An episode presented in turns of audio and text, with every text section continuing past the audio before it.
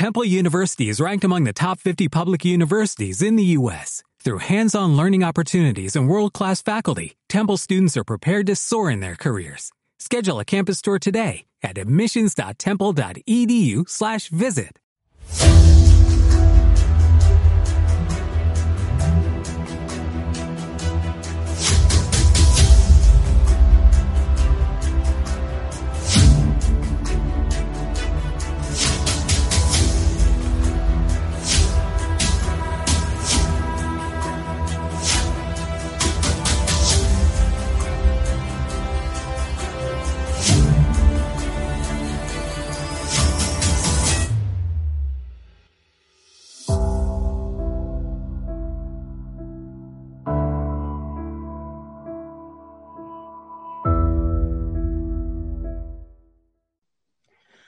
Buenas noches, eh, amigos de, Estado de Alarma. Lo que aparentemente surgió como una entrevista única, eh, hemos ido buceando en un problema, en un tema absolutamente tabú, censurado por los medios hegemónicos, ha tenido que convertirse en una sección.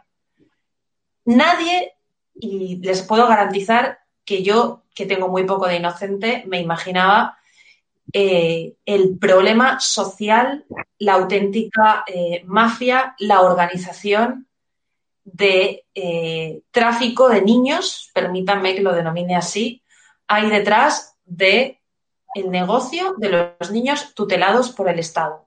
Aquella frase famosa de Isabel Celá que dijo los niños son del Estado, tienen una motivación muy clara aparte del adoctrinamiento, por supuesto, es el negocio ingente que hay detrás de esta industria, que por supuesto se aprovecha de las debilidades, que por supuesto, y como ustedes conocen, ha llevado al auténtico fracaso del sistema a, a unos niños que son víctimas en Baleares, violados, prostituidos, vejados, lo mismo ha ocurrido en la comunidad valenciana con el marido entonces de Mónica Oltra, con una niña que entra con cuatro años y sale de ese sistema con 18 y es abusada continuar, continuamente por un educador.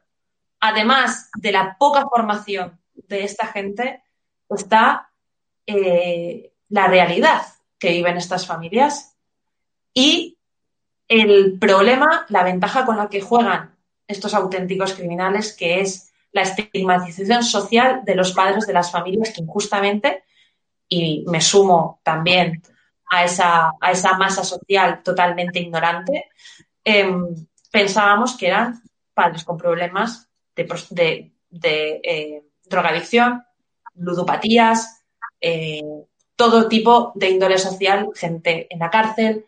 Eh, bueno, pues les garantizo que se van a sorprender ustedes de cómo funciona esta auténtica mafia y toda la red clientelar que hay detrás. Algo que se parece mucho a la organización criminal que era eh, Infancia Libre eh, y que estaba integrada por secuestradoras parentales que asesoraban a los que hoy están en el Congreso de los Diputados.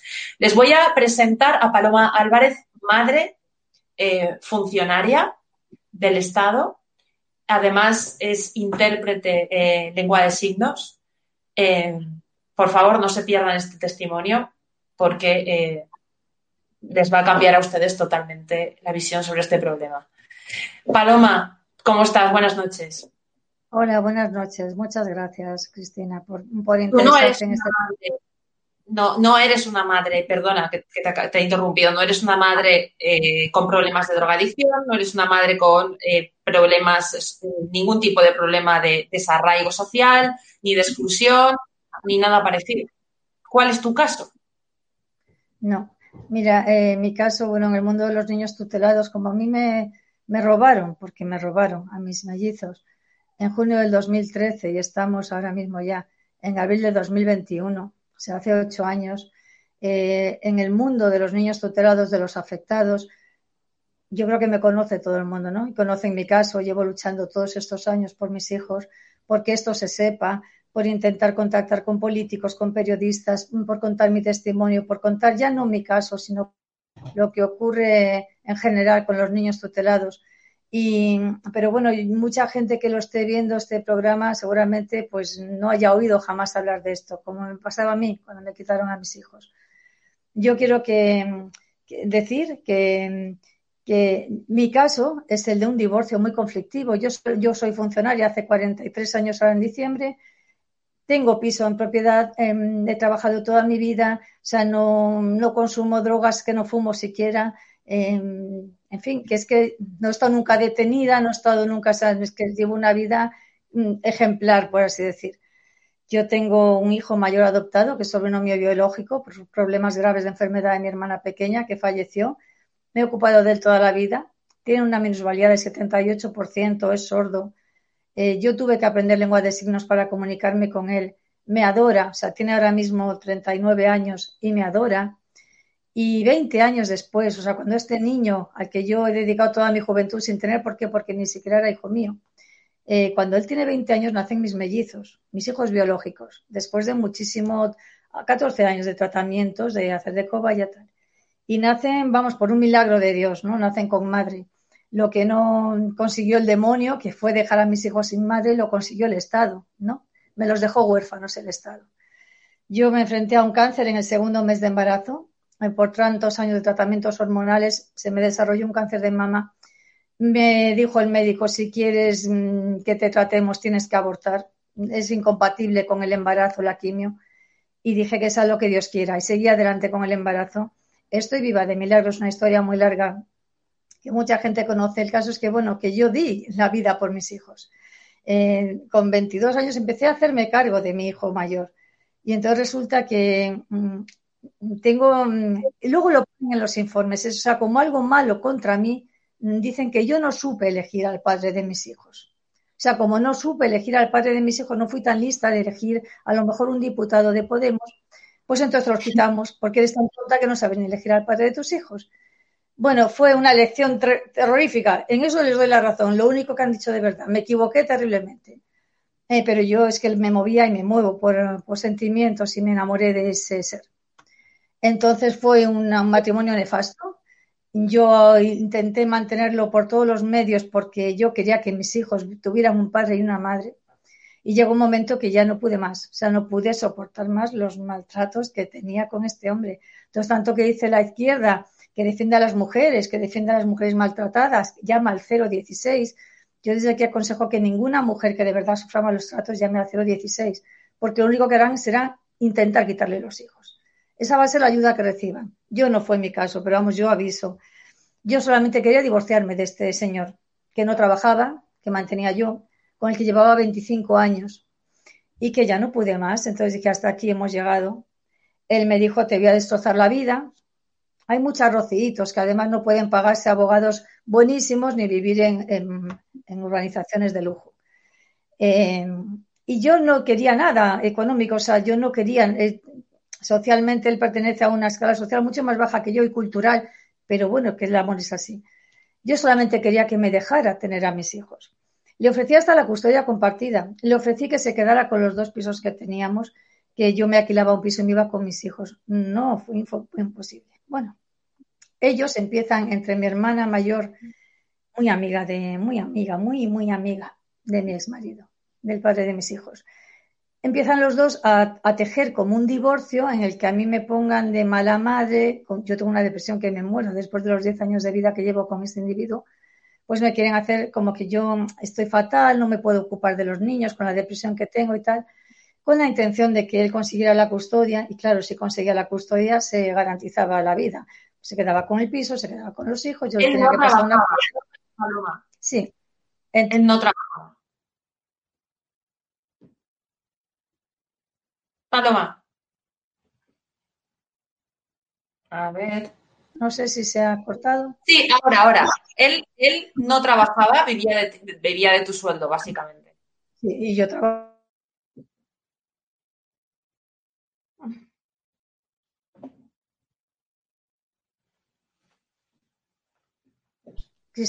¿Sí? De sacar adelante. Entonces, bueno, pues, mi hija va, así empieza todo, era un divorcio, sin más yo no había de mi vida hablar de los niños tutelados. Eh, mi niña va hablando al colegio mal de mí porque, porque así va a ayudar a papá. O sea, porque mamá es tan mala que le quiere echar de casa, pero si ella dice eso en el colegio, la que se va a ir de casa es mamá.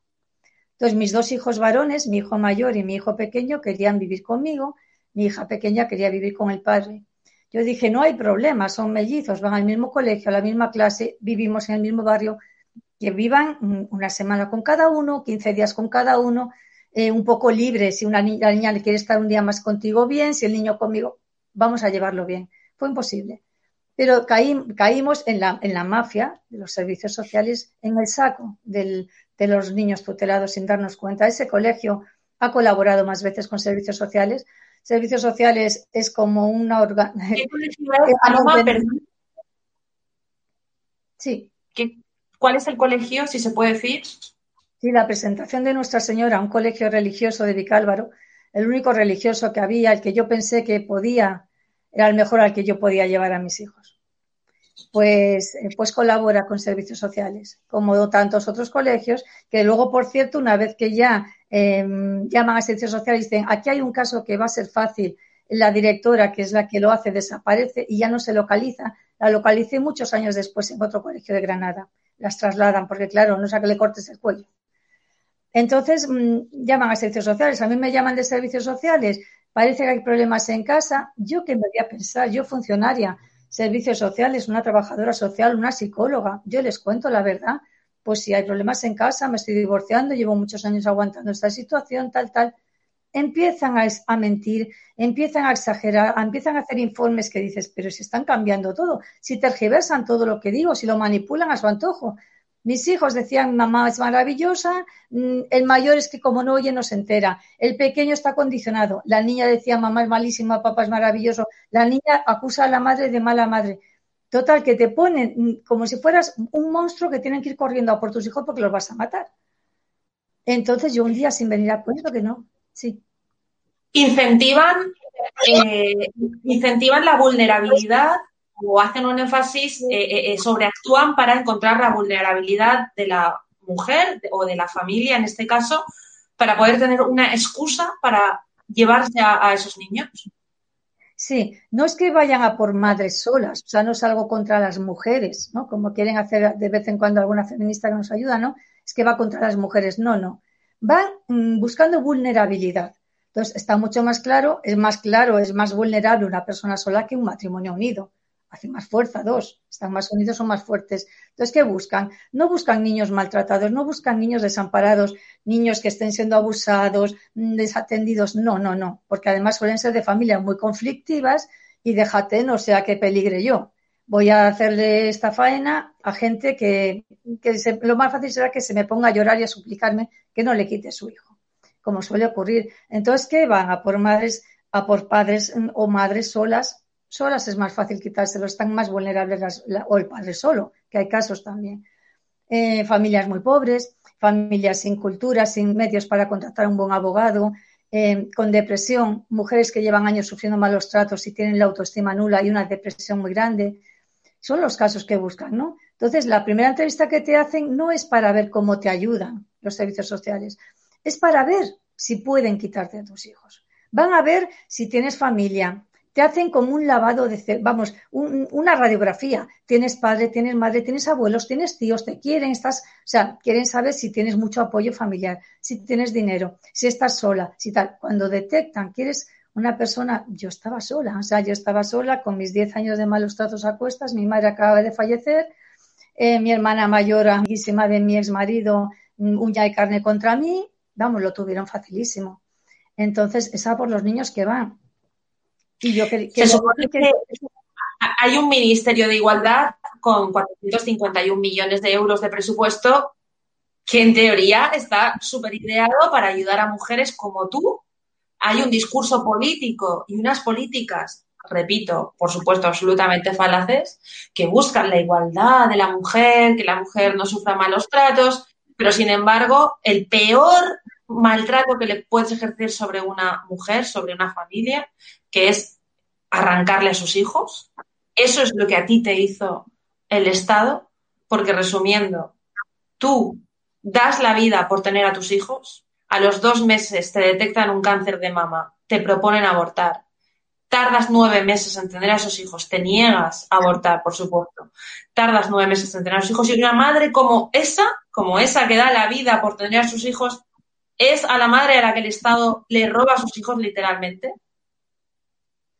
Mira, yo quiero que la gente, por favor, abra los ojos, que el Ministerio de Igualdad no es Ministerio de Igualdad, es Ministerio de Igualdad, porque ahí no hacen absolutamente nada, que no ayudan a las mujeres, que las mujeres víctimas de malos tratos de verdad, reales, físicos, psicológicos, de todo, eh, lo único que hacen cuando acuden a las instituciones es quitarles los hijos. Sea, que esto es un chiringuito como el de los niños tutelados, donde se mueven muchísimas miles de millones de euros en subvenciones por buscar mujeres maltratadas y si no las hay se las inventan. Y por buscar niños mal desamparados y si no los hay se los inventan. O sea, y te empiezan a hacer informes que tú dices, ¿pero qué está diciendo? Porque claro, ¿dónde vas tú con un informe que te está poniendo verde y dices, no, es que está mintiendo, está mintiendo, pero es una trabajadora social, es, es una psicóloga, o sea, son funcionarios del Estado, están mintiendo su palabra tiene, tiene, tiene prioridad sobre la tuya, o sea, tiene prevalencia. E, ellos tienen presunción de veracidad, tú no la tienes. Entonces te quitan a tus hijos. Y luego ya no es como dicen de los bebés robados de franquismo, me río yo de eso. O sea, de, esos casos, esos niños, vamos, algunos no, no, habrán querido ni conocer a su familia porque han vivido como marqueses. Los niños tutelados, o sea, yo quiero pensar, mis hijos tenían 10 años cuando los secuestraron del colegio. ¿Alguien puede imaginar lo que puede sentir un niño con 10 años que está en su clase, en su colegio, con sus compañeros, que se presenta a la policía con un furgón policial, le dice recoge todas tus cosas que te vienes con nosotros, le meten en un furgón policial eh, con rejas y se lo llevan a una cárcel y ya nunca más sale. O sea, y estás aquí porque tu madre es mala. Eso es lo que hace el Ministerio de Igualdad. Hay mm, tantas cosas que hablar sobre, sobre este tema. Eh, para empezar, acabas de decir, se los llevan a una cárcel, todos hemos visto, todos hemos despertado a este nuevo mundo que son de los centros tutelados, que, insisto, es absolutamente tabú para los medios de comunicación hegemónicos, que no creo que te hayan concedido nunca una entrevista, desde luego. Eh, esos centros, de momento, hemos visto dos casos Mucha casualidad es que sean casos aislados, el de Baleares, el de la Comunidad Valenciana, donde se abusa sistemáticamente y durante años sexualmente de esos hijos que se supone que el Estado debe de proteger incluso con más énfasis que sobre un niño normal. Digo normal, entiéndeme, sobre un niño que esté con su familia y no tenga ningún tipo de problema, según ellos. Eh, en la comunidad valenciana es abusado es abusada una niña durante años por el marido de la consejera de Igualdad, máxima responsable y exponente feminista de la Consejería de Igualdad, no hay ningún tipo de responsabilidad política.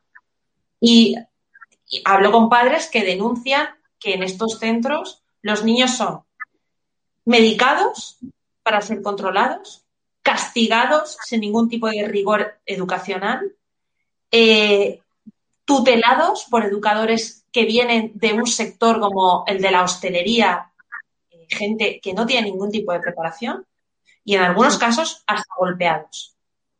Sí, sí. Date cuenta, te están quitando a ti a tu hijo porque se supone que tú no estás capacitada para cuidarlo y que no lo estás atendiendo bien, que no lo estás amparando bien. Entonces, papá Estado llega para cuidar de tu niño. Resulta que a tu hijo te lo quitan. Lo que tiene que saber la gente es que en el momento que retiran a un niño de su casa, de su colegio, de su familia, de sus padres, eh, se recibe una subvención de los fondos europeos de 68.000 euros en ese mismo momento, en el momento de la retirada. A partir de ahí, mm, la comunidad autónoma que sea, dependiendo de la edad del niño, dependiendo del número de hermanos que sean, dependiendo de si tienen una minusvalía o no, o están medicados o no, o tienen una enfermedad o una patología, reciben entre 4.000 y 12.000 euros al mes al mes por cada niño. Eh, la mayoría de las familias a las que se las quitan son pobres. Si ese niño, que, que, en muchos informes que yo he visto ponen, no pueden poner, es que lo quitamos porque la madre es pobre o los padres son pobres, pero ponen no vista adecuadamente, no está bien alimentado, eso son carencias económicas. Si tú a esa familia le das 4.000 euros por su hijo, vamos, es, que se codea, ya digo, lo lo lleva a estudiar a, Inglaterra, lo lleva a estudiar a los colegios de los políticos eh, del Congreso de los Diputados. Pero ¿qué hace el Estado con estos niños? O sea, está cobrando eso mensualmente y mira la salida que tienen estos niños. Hay tres, tres salidas principalmente. Si el niño es muy pequeño, si es desde el paritorio, porque hay madres que ya las dicen que, están que no son malas madres y no están capacitadas para cuidar de su hijo y lo acaban de parir. O sea, ya desde el embarazo las, las ponen el informe de desamparo. Entonces, da luz y se lo quitan en ese momento, así en toda su cara. Y no le dicen tu hijo ha nacido muerto, dicen es que no vales como madre, nos lo llevamos y te lo han quitado en toda tu cara. Bueno, pues si son recién nacidos hasta los dos añitos más o menos, hay tortas, listas de espera de adopción a tortas. Seguramente ese niño se ha adoptado en contra de la voluntad de la madre, de los padres y de los abuelos y de toda la familia. O sea, se lo han quitado y se lo han dado a una familia a cambio de. Y ya está, y no lo vuelves a ver nunca, no vuelves a saber de él. Si tiene entre 3, 4 añitos hasta 7, 8, tal, normalmente va a una familia de acogida.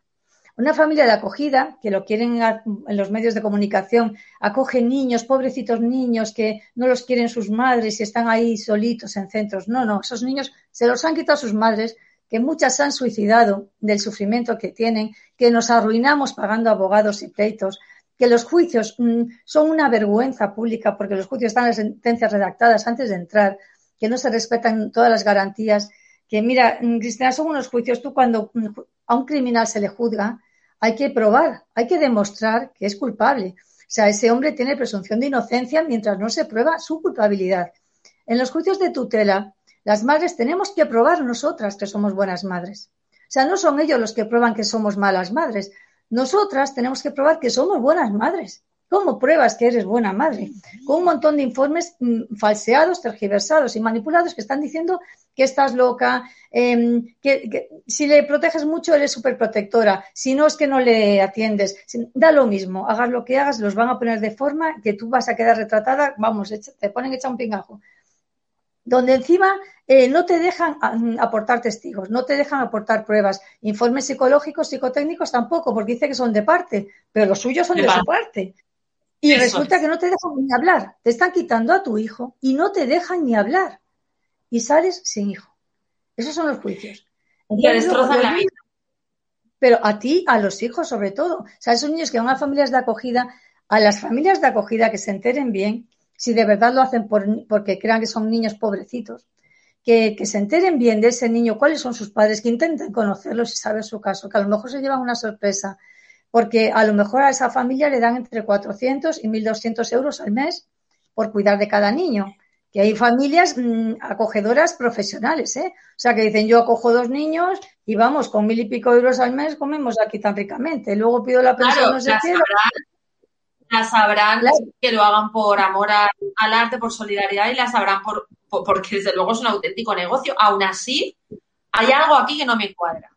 Es decir, si a una familia le dan entre 500, 600 euros por un niño de acogida y tú me dices que el Estado ingresa de 4 a 12 mil a 12 euros por niño, ¿dónde está la diferencia? ¿Quién se queda con esa diferencia?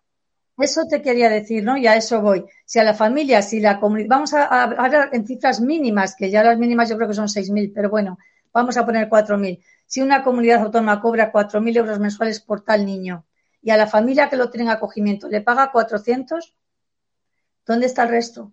¿Dónde va el resto del dinero? ¿Dónde está? ¿Por qué esas cuentas no se auditan? ¿Por qué no se facilitan datos? No, es que son datos, son menores, son menores, no se pueden dar datos. Eh, tenemos la obligación y el derecho de saber qué hacen con ese dinero que reciben, porque a los niños no llega. Porque mira, Cristina, bueno, decía el del tercer supuesto, el tercer supuesto son los niños mayores de 8 años que esos pobrecitos normalmente se pudren en el centro de menores. La mayoría sufren de todo tipo de abusos, maltratos. a ti te lo han quitado porque en tu casa no se ha atendido, pero a partir de ahí mis hijos iban a un colegio privado y iban a médicos privados. A partir de ahí empiezan a ir al colegio público de enfrente, al médico, cuando le lleven al de la seguridad social ese, ese colegio que eh, después de una alienación parental brutal por parte de, tu ex marido que te maltrataba y de tu hermana, que recordémoslo, si no lo has dicho, cuando tú estabas en la cama, ellos pensaban que tú ibas a morir de una enfermedad terrible. Ellos aprovechan para ponerle otro nombre el que ellos eligieron a tus hijos pasando por encima de los que tú habías elegido, Candela y Pelayo, eh, el colegio privado te denuncia los servicios sociales sin más, como hay en el caso de otras madres, de otras familias, denuncias anónimas que no tienen que probar absolutamente nada. Y eso basta para que la administración meta a tus hijos en un furgón y se los lleve a un centro tutelado. Basta eso, basta que tú un día, cualquier madre vaya al pediatra, tenga el día torcido, pase algo, no sé qué, y tenga una bronca con el pediatra. Y el pediatra llame a servicios sociales. Basta eso. Basta que te hayas peleado con un vecino, te la tenga jurada y diga, ahora se va a enterar. Y llame a servicios sociales. Ahí están todo el día palos con los niños, no oigo más que llantos, aunque sea mentira. Basta que tengas un familiar que te odie y quiera vengarse de ti y llame a servicios sociales y diga, uy, esos niños los, los tienen desatendidos. Basta. Con eso basta. Te abren un informe de desamparo, te hacen una entrevista, ven si tienes mucho apoyo familiar, si tienes medios económicos, si estás sola, si tal, si tal. Como vean la ocasión, te has quedado sin hijos. Y para toda la vida. Mm, Paloma, es posible. Porque se supone que están sufriendo mucho, Cristina, y están desamparados. Pero está que esos niños, después de años en los centros, cuando salen a los 18 años, a mí me gustaría saber cuántos salen con estudios universitarios porque esos niños salen con los estudios mínimos y fracasados escolarmente en todo, destrozados ¿Hay algún estudio? ¿Hay algún estudio ¿Eh? sobre esto? ¿Hay algún estudio de la no hay estudios, no hay, no hay datos. La mayoría de los centros de menores son de, titularidad pública, pero de gestión privada. Eso quiere decir que son empresas, son empresas que, que, gestionan los centros privados. Y una persona cuando pone un negocio, desde luego no es una ONG, lo pone para ganar dinero. Entonces, ¿qué pasa? Que si en vez de en un centro de menores eh, comer bien, vestir bien, tener unos buenos profesionales, unos buenos educadores, psicólogos profesionales, que a esos niños que ya que están sin sus padres eh, no les falte de nada y estén bien atendidos, son muchos gastos. Entonces, mira, les vestimos con la ropa que nos ceden las grandes marcas porque pobrecitos niños tutelados, con la comida de los bancos de alimentos caducada que va para los centros de menores porque pobrecitos niños tutelados, al colegio público de enfrente, ¿dónde va ese dineral que están recibiendo por cada niño al mes? Mes tras mes, año tras año. Y cuando ese niño sale con 18 años, la realidad de la vida es que las niñas salen, normalmente ya no saben ni quiénes son sus padres, ni dónde viven, ni quiénes serán porque les han desvinculado de su familia. Las chicas normalmente salen a lo que salen a la calle. No tienen otra salida. Salen a la calle, no saben dónde ir y son carne de cañón, o sea, las siguen haciendo seguimiento. O sea, un preso cumple condena y cuando es libre, es libre y es libre. Los tutelados cuando cumplen 18 años les siguen haciendo seguimiento y en cuanto se quedan embarazadas las chicas les vuelven a quitar los niños. Y los chicos normalmente terminan pues, pues robando, delinquiendo, todos consumiendo drogas, han sido abusados, maltratados, la mayoría han sufrido todo este tipo de abusos. Eso no pasa en Baleares solo, ni pasa en Valencia solo, eso pasa en toda España. Mis hijos cumplieron 18 años. Después de dos años en un centro de menores, los regalaron en acogimiento a mi hermana mayor. Porque claro, si vas en acogimiento, ellos siguen cobrando. ¿Qué más da? Si los niños les dan lo mismo, lo importante es seguir cobrando. Se los dan a mi hermana mayor. Desde ese momento a mí me impiden cualquier contacto con ellos, 2015. Desde entonces no me permiten nada, ningún contacto con ellos. A mí me amenazan cuando les digo voy a acampar enfrente del chalet de la vaca de mi hermana y no me voy a mover de ahí hasta que no metéis mis hijos y me dicen, sigue molestando, sigue molestando a los acogedores, sigue dándonos la lata y lo que vas a conseguir es que enviemos a tus hijos al centro de menores de Melilla. ¿Eh? Eso es lo que me dijeron. Entonces, ¿yo qué hice? Es, como, un Guantánamo, de, es como un Guantánamo de, niños tutelados. El peor de España, el peor de España. O sea, ahí en una litera pueden dormir 25. El peor que el peor pero es que, cuando te dicen cuando te amenazan con llevar a tus hijos a un centro sabiendo que es el peor, ellos son, son, son, son conscientes de que hay un centro que reúne unas condiciones ínfimas, están tomando como rehenes a tus hijos. Totalmente. Lo que quieren es callarme. Yo tengo que dejar de dar la lata. ¿Cómo? A mí sí me amenazan con que los van a llevar a Melilla. Y aparte te dicen, tenemos a tus hijos en nuestro poder, sabes que podemos hacerlo y tú sabes que pueden hacerlo. Vamos, que al día siguiente los trasladan y, te, has quedado con, sin ellos. Y ya dices, bueno, pues dentro de lo malo, pues entre que estén en Aravaca, en casa, en el chalet de su tía rica y no les falte de nada, con piscina, gimnasio, jardín, no sé qué, a que los lleven a Melilla, pues yo me callo. O sea, te callan, te callan. Porque si los llevan, desde luego, mi sí. Ah, no, hay una cosa muy importante sobre, acabas de decir, eh, llevarlos a casa de tu hermana. ¿Qué diferencia hay entre que la administración decida llevar a esos niños a casa de un familiar y no eh, devolvérselos a la madre? ¿Qué diferencia hay para la administración? Pues mira, la diferencia es clarísima y por eso no los devuelven a los padres, no porque les importe cómo estén los niños, que les importa bien poco.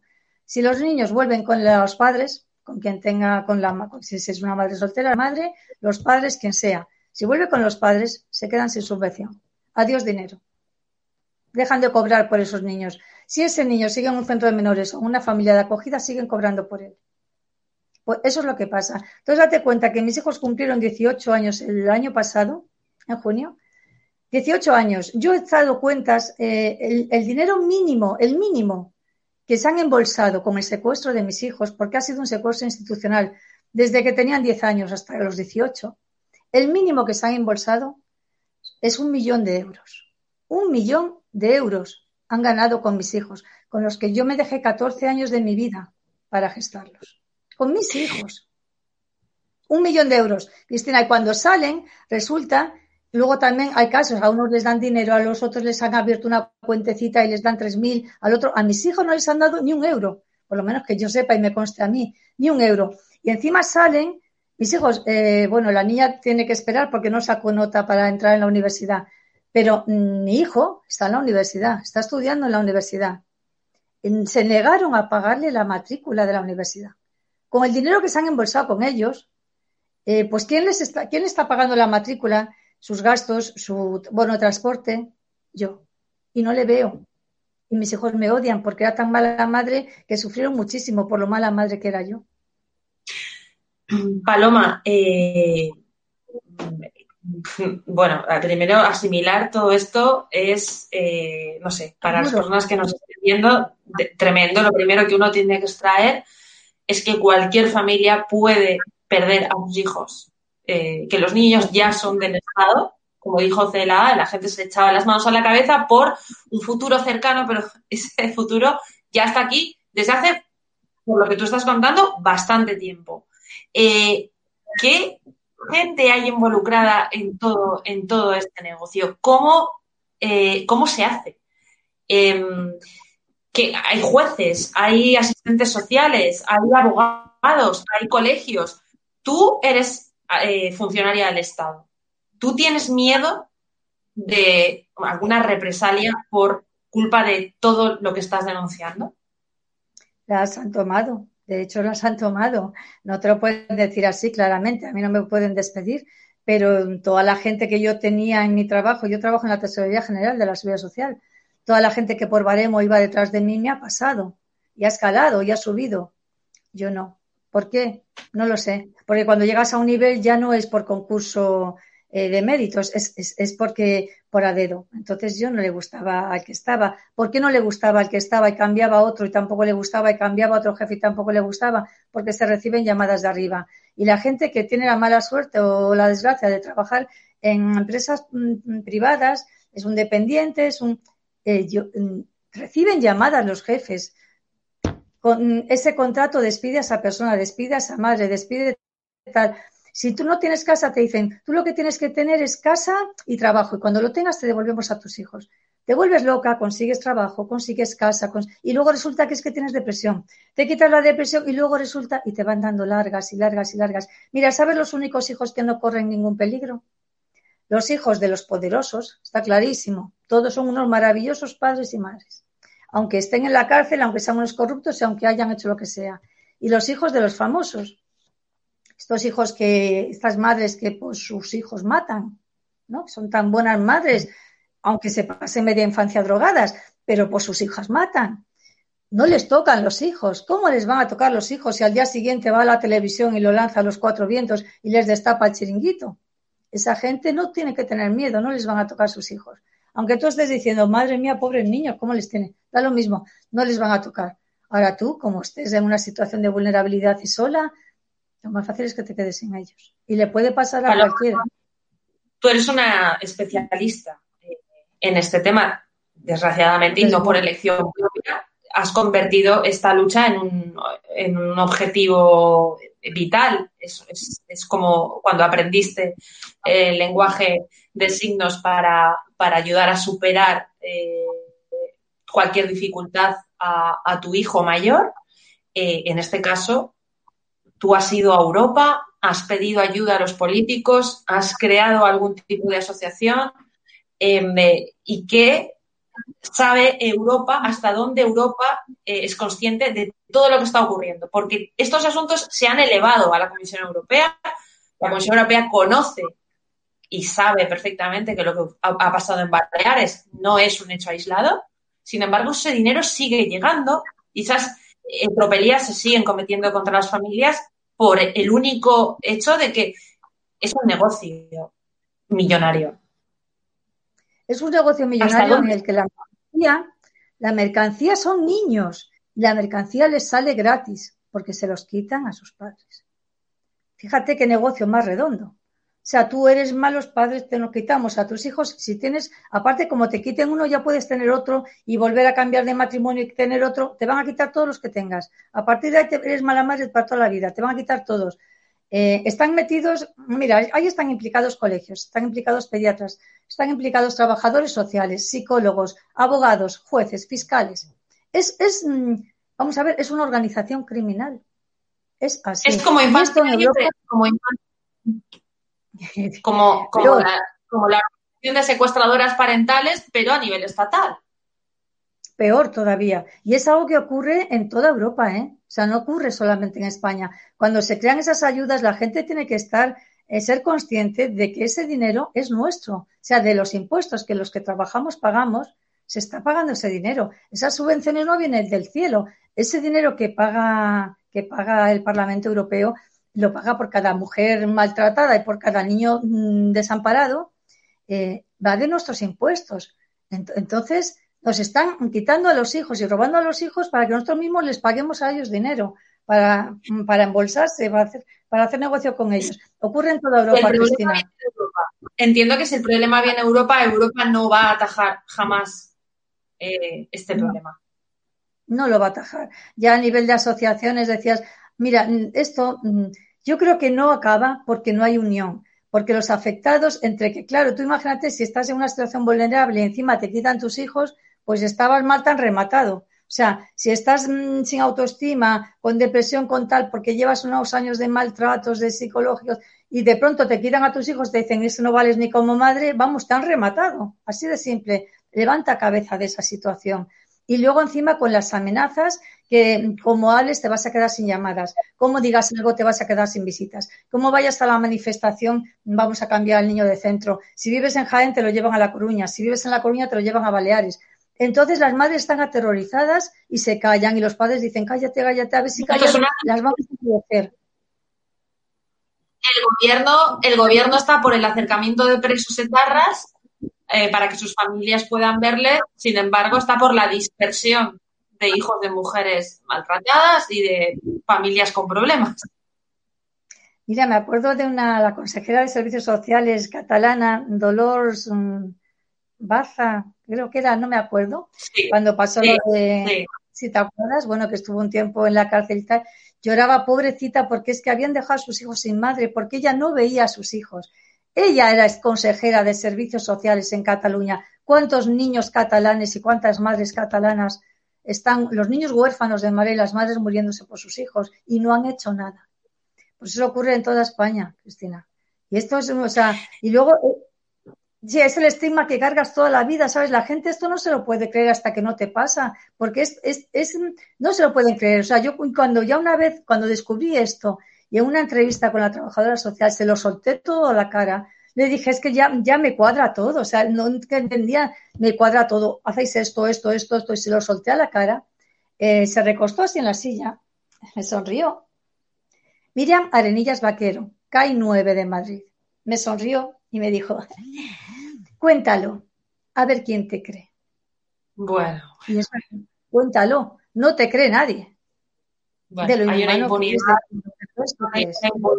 claro, es la presunción de veracidad de, la que tú hablabas del Estado. Es absolutamente, eh, bueno, me gustaría ser profesional, eh, pero es asqueroso no, es, es como madre, eh, bueno, no sé, yo soy, es imposible poder ser ecuánime.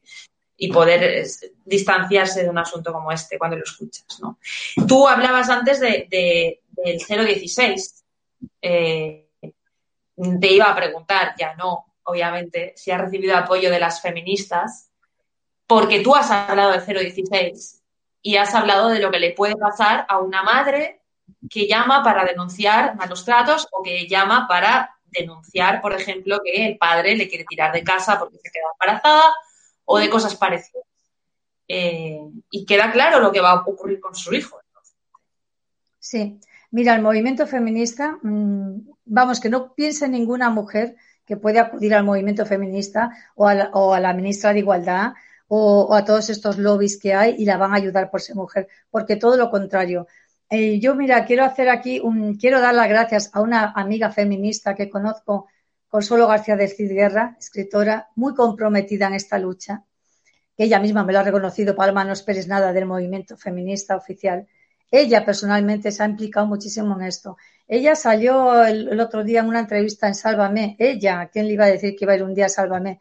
Pues fue a contar esto, a esto de los niños tutelados, con el tema de lo del rocito y tal. Y ella dijo, tengo que aprovechar para soltar esto. Y, fue valiente, porque es una mujer muy valiente, que le han puesto hasta una, hasta una demanda por, por decir esto en el Senado. Intervino en el Senado y lo contó. Bueno, pues lo dijo. La tacharon de loca. Bueno, saltó la primera, la que por su hija mata. Mentira, mentira. Porque ella tiene una prima trabajadora social. Entonces, como es catedrática. Bueno, yo lo que quiero decir es que mm, no son todos. O sea, no son todos los pediatras, no son todos los colegios, no son todos los trabajadores sociales, no son todos los psicólogos, no son todos los jueces. No, no. no. Pero es una organización criminal infiltrada en todas las instituciones en todos los organismos y tienen sus, sus enlaces. Y yo sé perfectamente que el día que mis hijos cumplieron 18 años y quedaron libres, no dejan de cobrar esos 8, 10 o 20 mil euros al mes. Otros dos niños han ¿Ah, su lugar. Por supuesto. ¿Cuándo dejan de cobrar? ¿Cuándo la administración deja de cobrar este dinero? Cuando cumplen 18 años, a no ser que estén tan mal esos niños porque los hayan medicado tanto, los hayan causado unos traumas y unas enfermedades psicológicas que muchos terminan tocados de por vida y entonces luego son tan buenos que pues les siguen teniendo tutelados de por vida en centros, en tal. En el momento que recuperan esos niños llama la libertad Llama la atención que cuando, te digo, yo he ido a una televisión, a, a tres media o alguna televisión importante, desde luego, por supuesto, regada de dinero público por el gobierno, eh, se han hecho reportajes sobre niños huérfanos de mujeres eh, víctimas de malos tratos, asesinadas por, un hombre, eh, o mujeres que no han sido asesinadas, pero que cobran ese, dinero por haber sido maltratadas, sus hijos también, pero sobre todo de los huérfanos. se habla de niños huérfanos que cobran ese dinero del Estado como si el Estado fuera generoso con esos niños. Sin embargo, lo que estamos viendo es que es justo al revés. Es el Estado el que vive de esos niños y las mujeres maltratadas pierden a sus hijos en una situación de maltrato en pro de centros tutelados, de los cuales, si no me equivoco, cuando entran no salen hasta los 18 años ni de broma. Es prácticamente un milagro recuperarlos. Ha habido casos, tenemos gente pues, que ha tenido unos contactos muy buenos, unos, unos informes, unos, vamos, un juez le ha tocado un juez íntegro que, bueno, que también tienes que tenerlo, porque ya se buscan ellos los juzgados donde llevan las causas. Es prácticamente un milagro recuperarlo. Cristina, o sea, una vez que captan a un niño, eh, y además te van dando largas, te van diciendo eso es temporal, tres meses, a los tres son seis, a los seis son nueve, te van desgastando, te van consumiendo, tú te vas arruinando, te, te, te van haciendo perder hasta tu propia autoestima. O sea, que, que dejen de mentir, o sea, que dejen de mentir. Que aquí hay muchos niños huérfanos de madre que los está dejando el gobierno, huérfanos con las madres en vida. Somos nosotras como tenemos hijos muertos que están vivos y nuestros hijos tienen madres muertas que están vivas.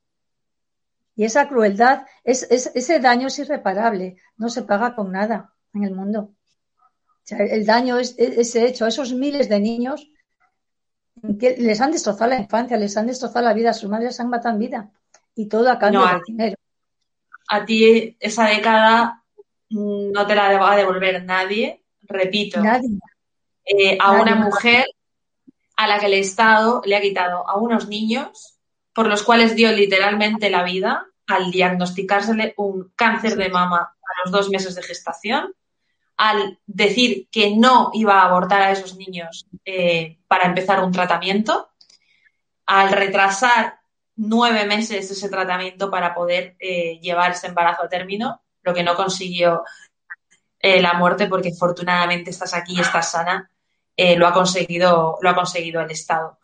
Paloma, decirte que el compromiso mío personal y el de este canal con esta causa es absoluta, es total.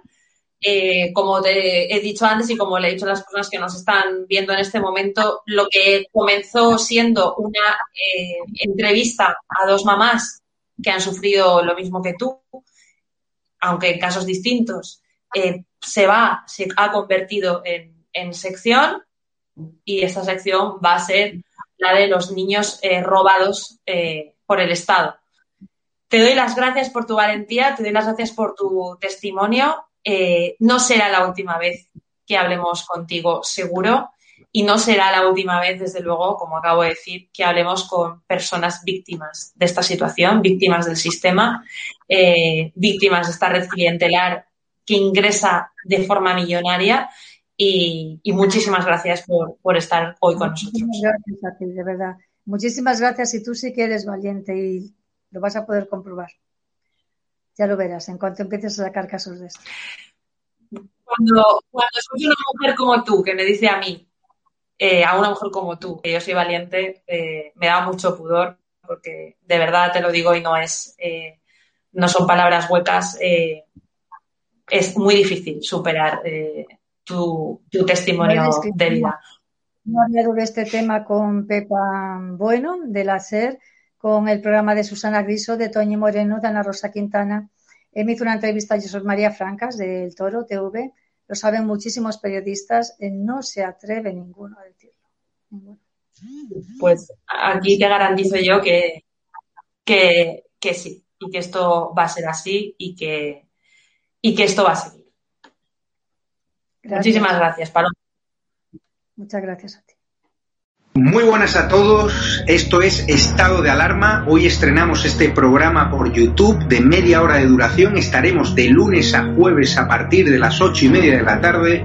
Y este programa nace porque al igual que tú estás cabreado con ese gobierno central que podría haber hecho mucho más contra el coronavirus que ya se ha llevado cerca de 3.500 personas por delante. Ese gobierno que nos mintió, que nos dijo que solo iba a haber un contagio y que podría haber actuado antes, viendo la que estaba cayendo con la pandemia, tanto en China como en Italia, pues hemos decidido montar esta plataforma de libre expresión ante los intentos del gobierno central de usar ahora los minutos de televisión pública que acaparan para lanzarnos desinformación y propaganda. Por eso desde aquí vamos a desmontar sus mentiras, vamos a daros la verdad y vamos a apoyar a los profesionales sanitarios, a la fuerza y cuerpo de seguridad del Estado y a esa población civil que vive confinada, que vive aislada y harta de ver al vicepresidente del gobierno saltándose la cuarentena hasta en tres ocasiones.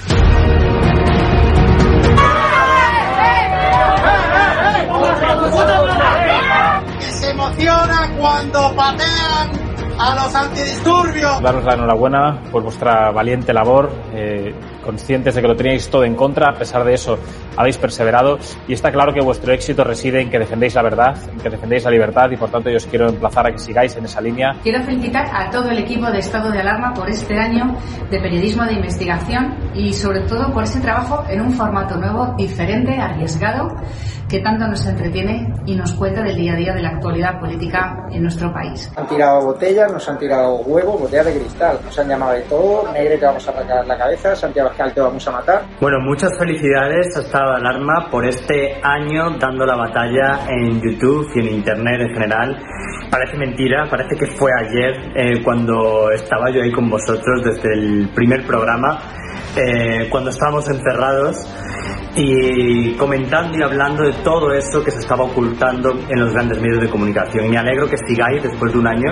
Bueno, pues felicidades en el primer aniversario de estado de alarma. Nosotros creemos en la libertad de prensa, en la libertad de información y creemos que los españoles se merecen conocer la verdad de lo que ocurre en cualquier punto de España, en cualquier calle.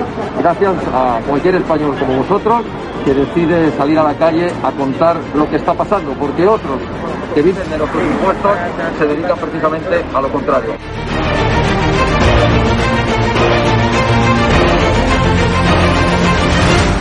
El presidente de Vox, Santiago Abascal, aquí en exclusiva con estado de alarma. Quiero saludar a mi amigo Javier Negre y a todo el equipo de estado de alarma por un nuevo año de éxitos y que sean por lo menos 10 más, que no os calléis nunca nada, que sigáis en la línea que estáis haciendo y como decimos en mi tierra, siempre fuertes, que vosotros tenéis tres cojones como nosotros. Saldremos los españoles. Con el paso del tiempo se acaba viendo la verdad. Muchísimas felicidades a Estado de Alarma por vuestro aniversario. Seguid defendiendo la libertad y un fuerte abrazo. Mm, solo puedo tener palabras de, de agradecimiento a Javier, eh, demostrar pues una vez más que cuando todo se pone difícil, cuando la gente dice que, que no puedes, ahí estáis.